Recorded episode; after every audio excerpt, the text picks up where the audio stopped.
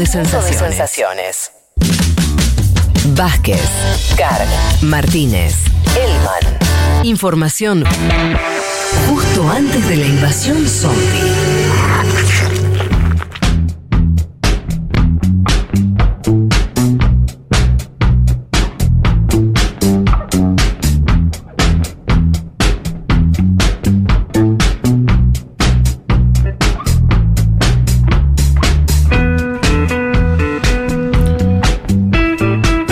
Aquí estamos ya para arrancar entonces de lleno con, con el programa, con las cosas que tenemos para contarles.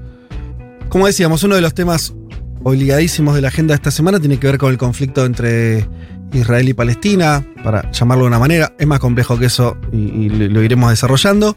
Eh, amigos, eh, me refiero a Juan, Juanma, Leti, eh, lo que quieran ir aportando. Voy a entrar por acá. Eh, bueno, estamos hablando de una estación de, guerra, hay ya muchos muertos, una escalada de misiles. Un conflicto que dentro de las cosas que se pueden decir que son muchísimas es que tiene un nivel de asimetría enorme en cuanto a las fuerzas eh, que están eh, en disputa, en conflicto. Esto es- no es algo nuevo, es algo que viene de mucho tiempo. Y esta última semana vemos un recrudecimiento muy, muy fuerte.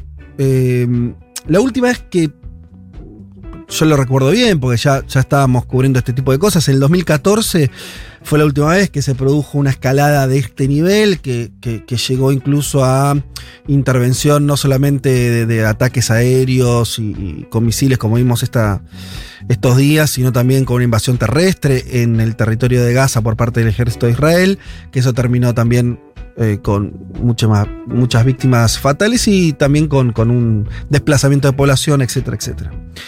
Eh, aquella vez eh, el saldo fue al de alrededor de 2.200 muertos, esto según la- la- las mediciones moderadas de la ONU, estoy tomando, y 66 militares israelíes y 5 civiles israelíes muertos. Yo eh, te nombro el 2014 porque todos están apuntando que lo que está ocurriendo estos días está teniendo esa envergadura. Y, y- y estoy mostrando que lo que ahora se habla de asimetrías es algo que es. eh, que siempre en este conflicto lo vemos eh, muy claramente, ¿sí? Todavía en este caso los números son más bajos, no se sabe bien. ¿Querés que pero- los repasemos, Fede? Por ahora los, los números que tenemos, eh, según digo, las últimas horas, tenemos eh, Dale. 181 muertos eh, del lado palestino en Gaza, de los cuales hablamos de 52 niños y 31 mujeres, digo, Mm. para notar la cantidad de civiles que han muerto eh, por los bombardeos en Gaza desde Israel. Y tenemos 10 muertos del lado israelí. Eso es lo que tiene que ver con los bombardeos, ¿no? Porque después está la situación interna de violencia comunal que ha Sí. producido también otro número de muertos. Obvio, pero bueno, por eso digo, primer, primer dato que es eh, estructural para entender esto es, eh, eh, hay- tenés, comillas, dos bandos más o menos claros con un nivel de asimetría de poder muy, muy fuerte. Yo necesito que para volver, eh, no, no- me quiero poner con esto, no, no vamos a hablar de- de- de- del principio de los conflictos, de 1948, todo eso, pues habría que hacer por, no sé, un, curso. Pero sí es importante que, para, para que contextualicemos lo que vamos a hablar ahora y, y la información y lo que comentemos que está ocurriendo ahora, yo creo que lo que es importante es tener claro algunos datos geográficos, porque si no es muy difícil entender qué es lo que está pasando. Y, la cuestión geográfica acá, obviamente, es clave.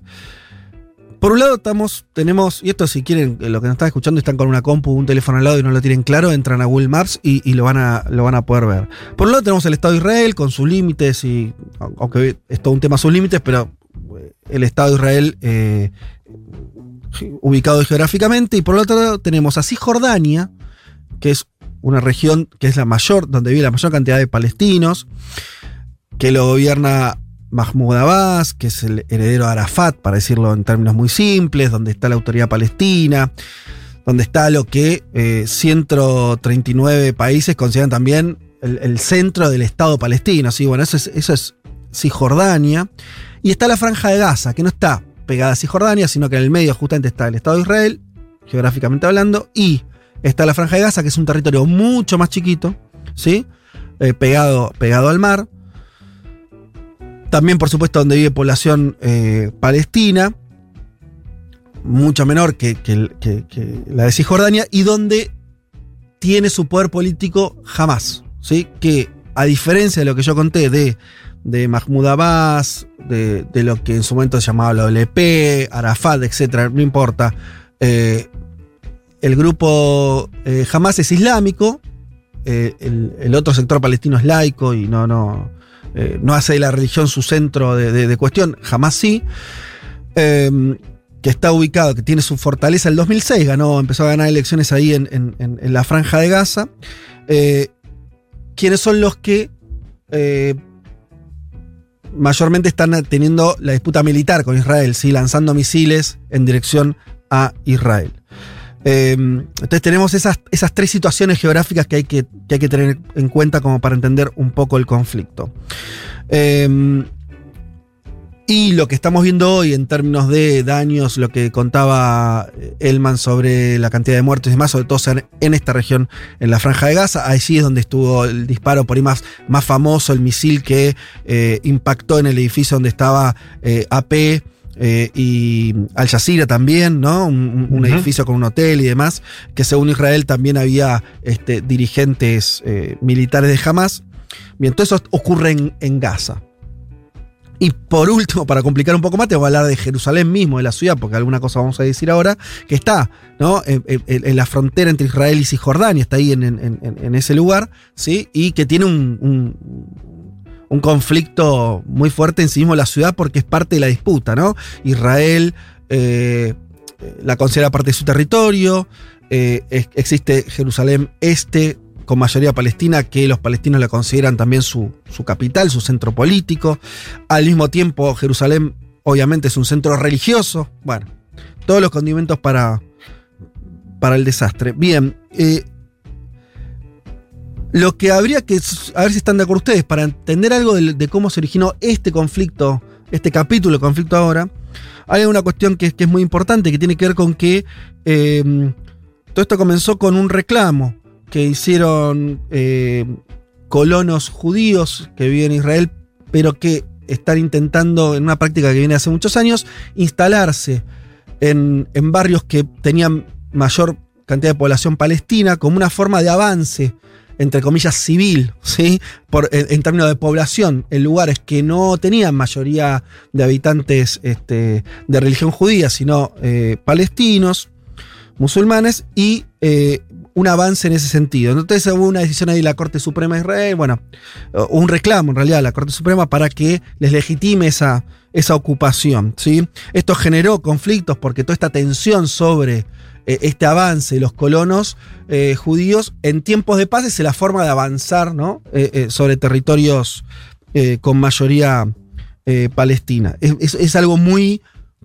eh, es un conflicto latente permanente. Este. Bueno, esa fue la chispa que, que, que despertó este, este último conflicto.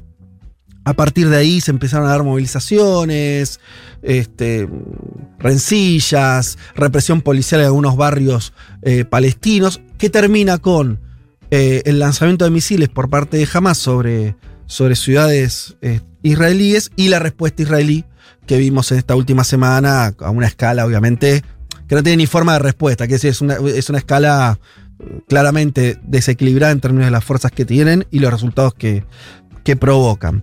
Eh, hay que decir también que al medio hay un asalto a una mezquita eh, musulmana en la misma Jerusalén, que también fue, fue todo un, un- tema de, de- de- de irritación para, para la población árabe.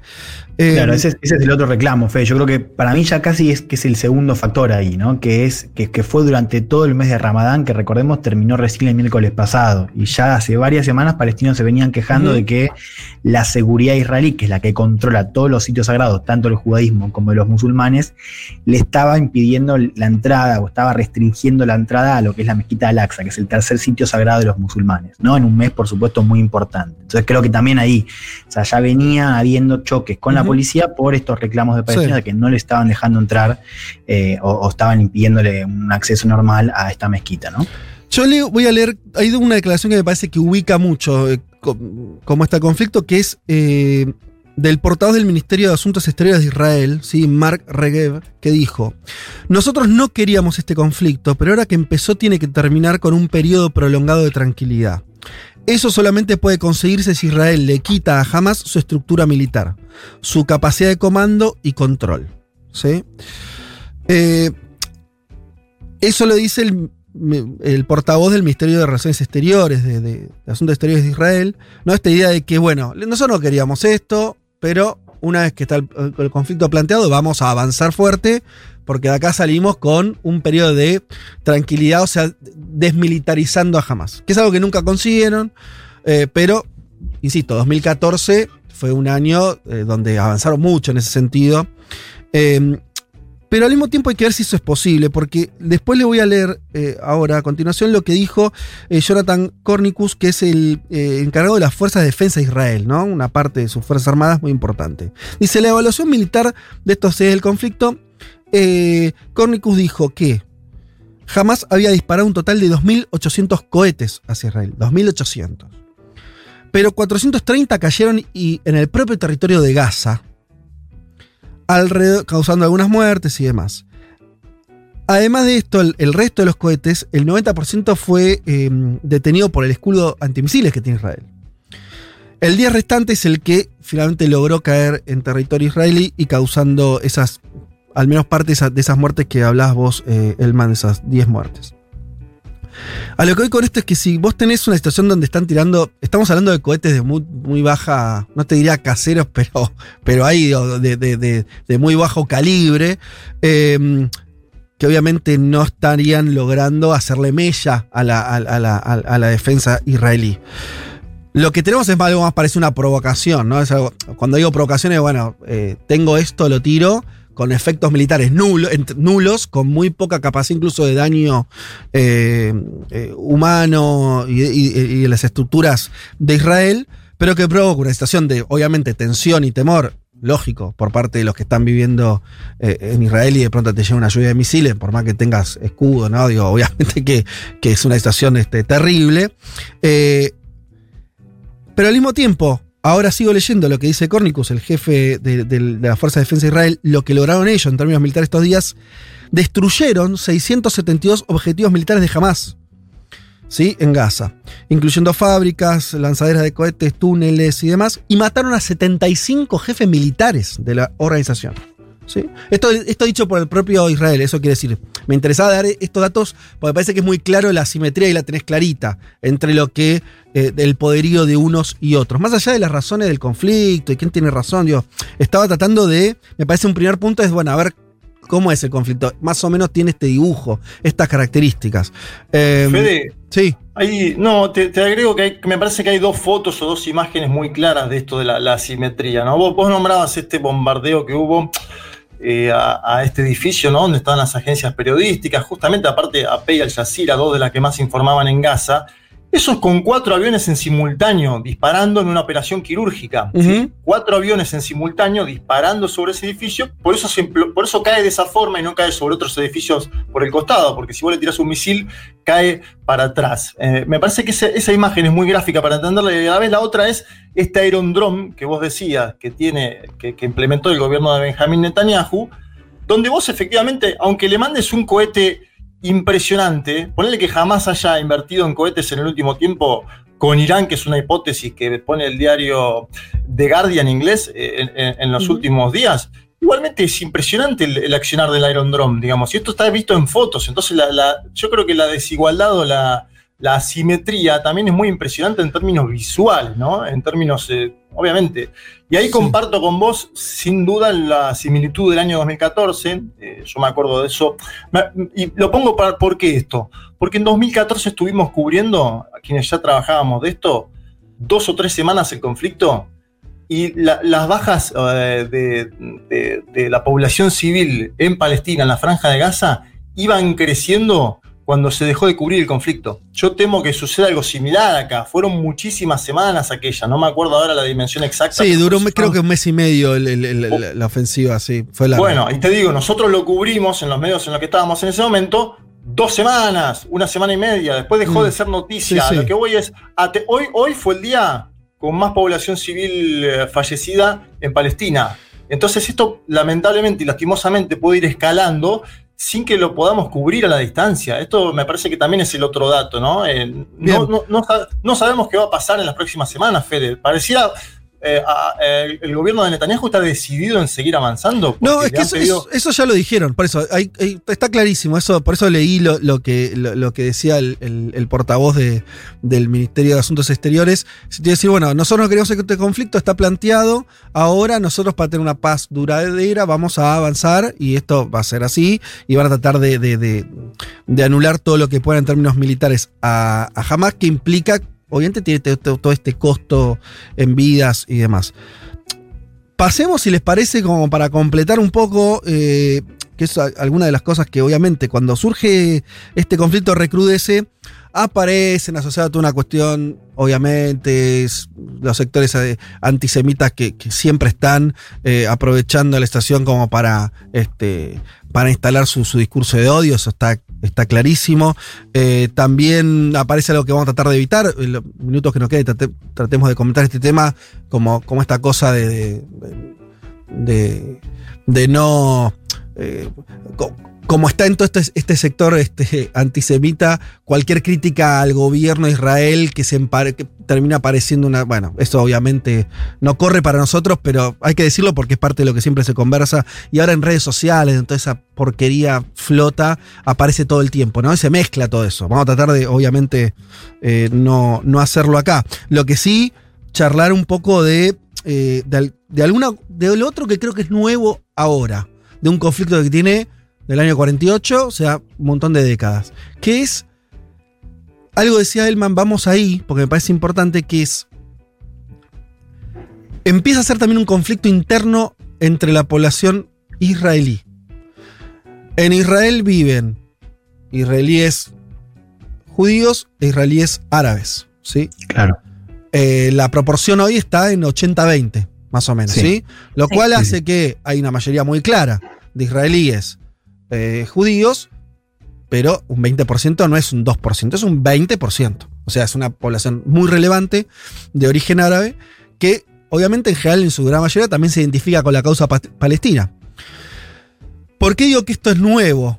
Por lo siguiente, porque para mí desde el 2014, de esto que estamos siempre señalando como, como lugar al que vamos para, para ver lo último que pasó en términos conflictivos, para todo el mundo le quedó claro que ya Israel se alejaba muchísimo de la idea de, bueno, más o menos, con, más o menos, este, eh, de manera más o menos clara, la idea de que al final tienen que haber dos estados. Se discute si con Jerusalén, sin Jerusalén, con tal. Bueno, es esa idea que estaba instalada en los años 90, ¿sí? cuando hay todas esas negociaciones que hubo, acuerdos de paz, uno, dos, tres y demás, siempre atrás, ninguno, ni los palestinos, ni los israelíes desconocían la idea de que al final, de alguna manera, tenían, iban a tener que convivir y que la salida tenía que ser un acuerdo de paz que significara ¿no? que ambos tuvieran este, eh, sus estados. Eso en el 2014 por parte de Israel está cada vez más alejado, ¿no? cada vez menos puesto sobre la mesa. Esa solución está cada vez más, este, eh, más alejada porque lo que prevaleció es una política de la derecha israelí, la derecha israelita, hay que decirlo siempre, que son los que hegemonizan la política israel, de israelí en los últimos años, claramente, de un avance. El avance se ve en muchísimos planos. El militar es uno cuando pasan este tipo de situaciones, pero uno que pasa en tiempos de, donde no hay conflicto tan exacerbado.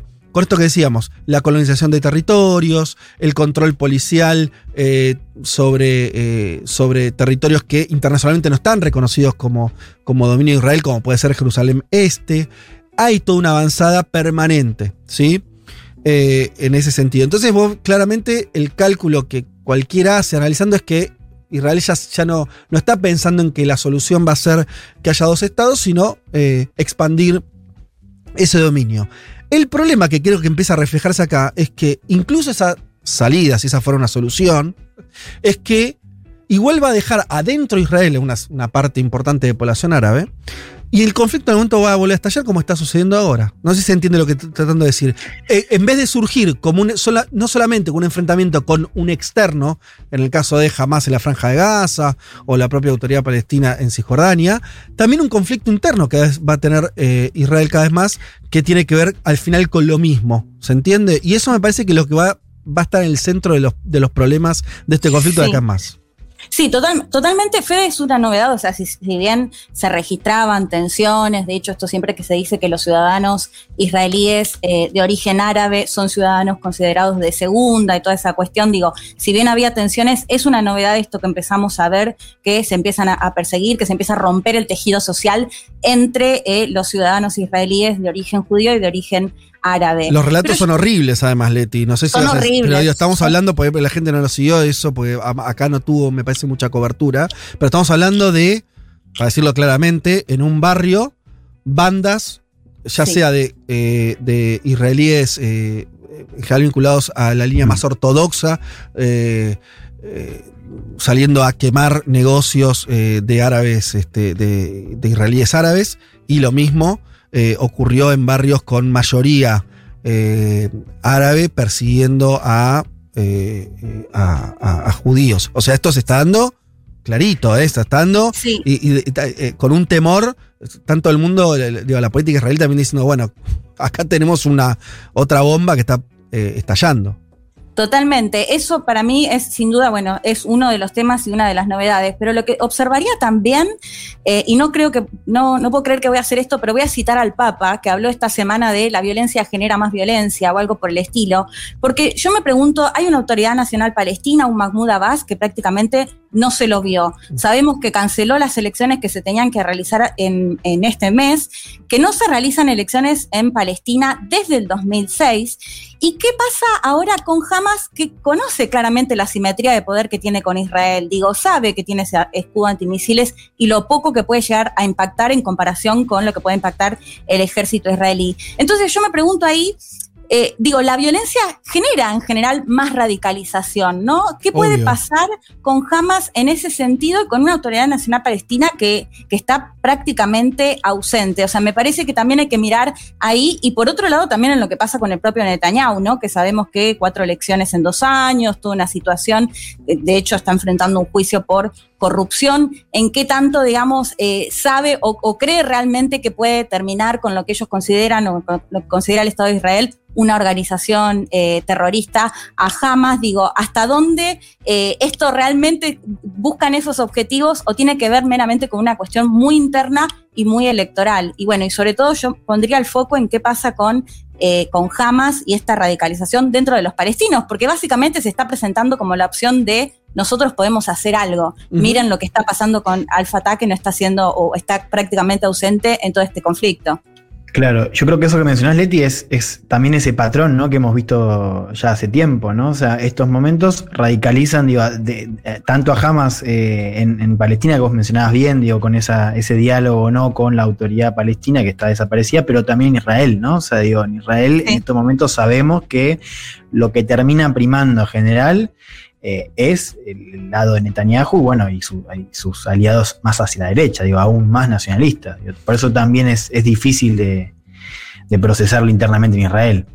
Total, eh, ahora, lo que yo escuché, eh, esta argumentación que aparece muchas veces es, bueno, ¿cómo hacer la paz con un grupo como Hamas que sigue manteniendo que, el Estado de Israel no debería existir, ¿no? Y todo, todo- bueno, además de, la acción esta de, lanzar misiles indiscriminados sobre población civil, etc. A mí lo que me parece raro ese argumento es que se tendría peso si la historia hubiera arrancado con Hamas eh, y, y Israel. Pero tuvieron otros 20 años donde jamás no existía y había una mesa de negociación. Israel negociaba con un movimiento no, no, eh, no extremista que reconocía el Estado de Israel eh, y no era fundamentalista islámico. Y tampoco hubo paz.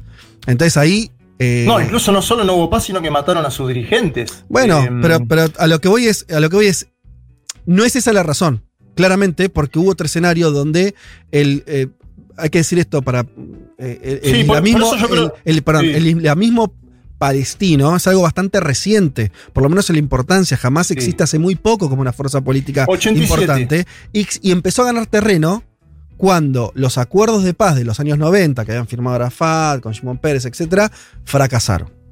Entonces, vos lo que tenés. 100%. Entonces, Lo que, ahí. te, lo que te agrego es, Sí. eh, no se puede hablar para mí de esto, de, de este escenario de hoy sin la ocupación y sin la década del 60. Habría que hacer una columna entera de historia de esto porque es más complejo. Ahora, no se puede hablar, así como cuando hablamos de Cuba no podemos hablar sin el bloqueo de los Estados Unidos de América, de esto no se puede hablar para mí sin la ocupación en el 60, porque es el inicio de todo lo que estamos viendo. Y porque es el inicio además de resistencias que son pacíficas por un lado y violentas por otro. Eh, Juanma, y no solo la ocupación, porque la ocupación en Cisjordania, sabemos que en la Franja de Gaza se retiraron en el 2005, pero cuando se habla de la Franja de Gaza y se repite mucho esto de la mayor cárcel a cielo abierto, porque hay una realidad de que está bloqueada. De hecho, ahora el, el, el- el pase, digamos, que tienen con Egipto, lo decidieron recién abrirlo ahora por este conflicto para que pasen ambulancias y demás para justamente eh, ayudar a quienes son heridos o, bueno, o directamente asesinados en este conflicto. Pero es cierto que es un- una, franja de Gaza bloqueada que perjudica claramente a quienes viven ahí, casi dos millones de personas en un lugar realmente muy pequeño. Pe- Pensemos rápidamente, porque no tenemos mucho más tiempo, escenarios posibles. Eh, porque yo insisto que ahora cambió mucho, me parece, la dinámica, y va a cambiar la dinámica de, este conflicto, cómo se va a pensar adentro de Israel, por esto que estamos hablando, ¿no? Una cosa, cuando, cuando de pronto empezás a tener linchamientos entre vecinos, ¿no? Ya, ya la cosa está tomando un color más fuerte y, y hay que ver si eso, porque lo que decía Juan, Juan Elman, eh, que muy cierto, dijo, eh, las situaciones de- de- de violencia extreman las posturas. Entonces van ganando ¿no? Lo- lo- eh, la, la ultraderecha en Israel, jamás el lado palestino. Eso es bastante claro. Hay que ver si sigue pasando, si esto que estamos viendo, el conflicto interno, ¿no, Juan? Eh, no hace cambiar esa dinámica. Y eh, no, Bueno. no- no aparecen sectores que digan, bueno, pará. Tal vez tengamos que pensar si, más allá de que nosotros en términos militares no tenemos quien, quien se resista, si los palestinos están, hay dos sectores, si jamás tira, tengamos que ir a una solución de darle, de que finalmente los palestinos tengan un Estado reconocido también por Israel con autonomía. Incluso te digo, porque hay algunos que están pensando si la salida de, eh, si, si la población árabe en Israel no tendría que, en, en un futuro, esto lo plantean los políticos eh, en Israel, ¿eh? que, es, que salgan de Israel. Hasta, incluso para que no les influya tanto en términos electorales. Esto, esto es algo que se discute así. Ayer leí un tuit que me parecía eh, muy interesante, que era una persona en Israel que le decía a, a una colega periodista, Natalie Shehman, que es eh, hoy la, la principal amenaza al Estado de Israel es eh, Benjamín Netanyahu. Bueno, ¿no? O sea, digo, hay algo también de esa disputa que, que vos mencionás, digo, a mediano y largo plazo, que sin una solución de dos estados, esa situación interna. Y a ver, cuando hablamos no solamente, eh, digo, pensemos también en el mapa geopolítico, ¿no? O sea, hoy también tenemos, y esto es importante entenderlo, que es que la causa, lamentablemente, la causa palestina dentro del llamado mundo árabe viene perdiendo terreno ya hace muchos años. De hecho, movimientos que apuntan en ese sentido tienen que ver, por ejemplo, con los acercamientos entre Arabia Saudita e Israel, la normalización diplomática entre eh, Emiratos Árabes Unidos e Israel, pero digo, incluso los que ven esos movimientos como algo de que la causa palestina está perdiendo peso incluso dentro del mundo árabe, hay algo que no se está viendo o que al menos pierde un poco de lugar en esa discusión, que es un poco lo que decís vos, sin una solución territorial, esta cuestión interna eh, va a seguir estando, digo, va a seguir siendo una amenaza, si querés plantearlo en esos términos a Israel. Eso es lo que es a medio y largo plazo. A corto plazo, lo que vos señalás me parece que es también muy importante para entender además de la situación del bombardeo en Gaza. Porque nosotros, recordemos, digo, para, para ver, acá hay dos efemérides, porque tenemos 2014 cuando Sí. hablamos de los bombardeos, Sí. de esa guerra con Gaza. Pero después tenemos para ver el otro foco, que es el foco interno, lo que fue la segunda intifada. Ujú. 2000, de 2000 a 2005, también llamada levantamiento palestino. Y ahí, y este no me parece un dato menor, murieron muchos más israelíes en ese levantamiento palestino que en la guerra de Gaza.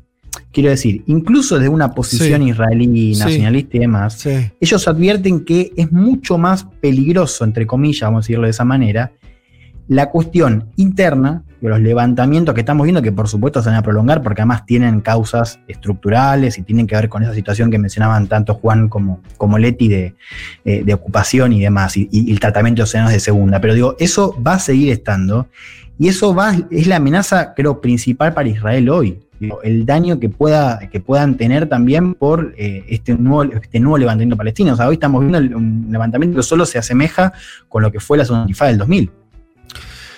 Bueno, hasta ahí un poco lo que está pasando en este conflicto. Algunas copas, está pasando muchas más cosas que les contamos, pero tratamos de, ir por algún lugar y, aportar alguna cosa. Me parece que, que eso, yo estaría muy atento a, a la dinámica externa en Israel. No porque no importen otras cosas, sino porque creo que ahí está viendo esta novedad.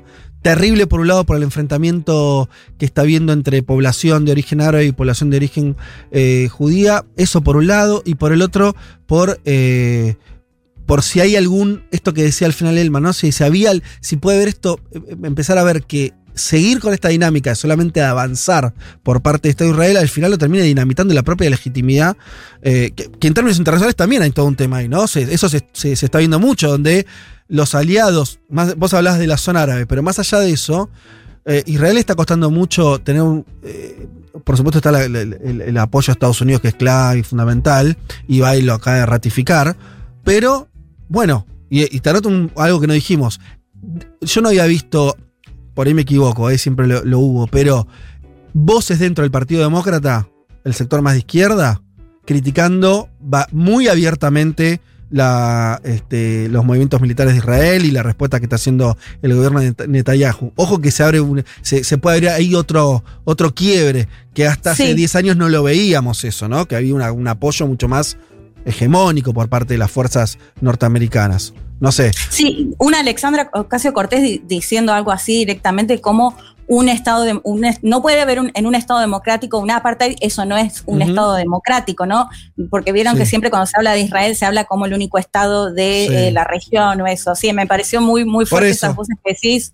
Hay que Sí. ver como que, que- Pero me parece que se está moviendo. Y bueno, obviamente, nada, después en términos humanitarios, cuanto antes termine eh, este conflicto, mejor. Pero me parece que, que están pasando cosas interesantes eh, y, y que, y pueden cambiar eh, la dinámica. Ojalá que el destino sea, obviamente, que finalmente se reconozcan ambos estados y, y bueno, y, y cambie para siempre esa dinámica, ¿no? Eh, ojalá, ojalá que sea así.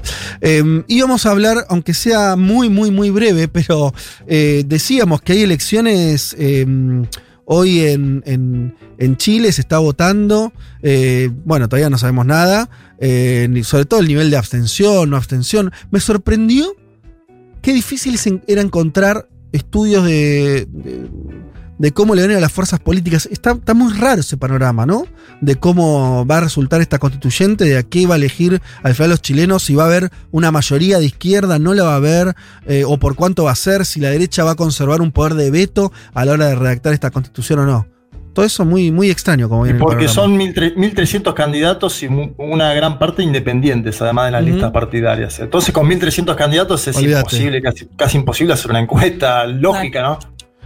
Eh, sí, y, y además eso, como que está medio en descomposición. Hay que decir, señala nada más como título es la derecha unificada, ¿no? Eh, eh, eso Sí. es un primer dato, la izquierda no. Segundo dato, es medio obvio, pero. y lo que decías, los independientes hay que ver si cuántos entran, cómo juegan, etcétera. Pero lo que vamos a tener de ver con los resultados que se pongan es, me parece eso, ¿no? Cuánto se sabe que esta constituyente, en términos generales, lo- los lineamientos, lo que opinan los chilenos de a pie y demás, es a favor de una mayor, un, Estado más social, ¿no? Y dejar eh, la constitución este, con, que además de todo lo que tiene, eh, en términos también de eco- económicos, de- de modelo de país, en una constitución más neoliberal. Eso a grandes rasgos. Ahora, lo que hay que ver es de los 155 constituyentes que se sienten, eh, si eso va, va a tener una mayoría sólida que, que lleve hacia una constitución de, ese, de, esas características, o nos encontramos en una cosa más pantanosa donde eh, derecha e izquierda mantengan fuerzas eh, más o menos equi- equilibradas y al final no. A mí no lo que me dicen, Fede. Sí. A mí lo que me dicen Fede es que la derecha apunta a sacar más de un tercio y así poder tener Claro. alguna especie de poder de veto, ¿no? Que es el objetivo de la derecha. Vamos a ver qué pasa. Igualmente, eh, esta noche. Y me dicen, ojo, porque esta noche tampoco vamos a saber demasiado Bueno, en cuanto a, sí. a lo que son esta cantidad impresionante de Sí, candidatos, ¿no? Pero la derecha apunta a lograr un tercio de esos 155. Muy bien, y por otro lado decir nada más que sí, las protestas en Colombia, tras la muerte sobre todo de una joven que denunció haber sido abusada por policía, que se suicidó, bueno, tuvo una situación muy desgraciada, pero siguen, eh, hubo incidentes en Popayán, movilizaciones masivas en Bogotá, hay una mesa de negociación que convocó el gobierno, bueno, veremos cómo, cómo sigue todo. Pero Colombia, 18 días de movilizaciones contra el gobierno, ¿sí? ya van 42 muertos. Eh, todo esto según la Defensoría del Pueblo, así que sigue ahí la situación en Colombia. Ampliaremos seguramente el domingo que viene. Nos tomaremos un tiempo para, para seguir de cerca cómo sigue este eh, conflicto. Hasta acá, entonces, el panorama centrado sobre todo lo que estaba pasando en Israel y Palestina. Ya venimos.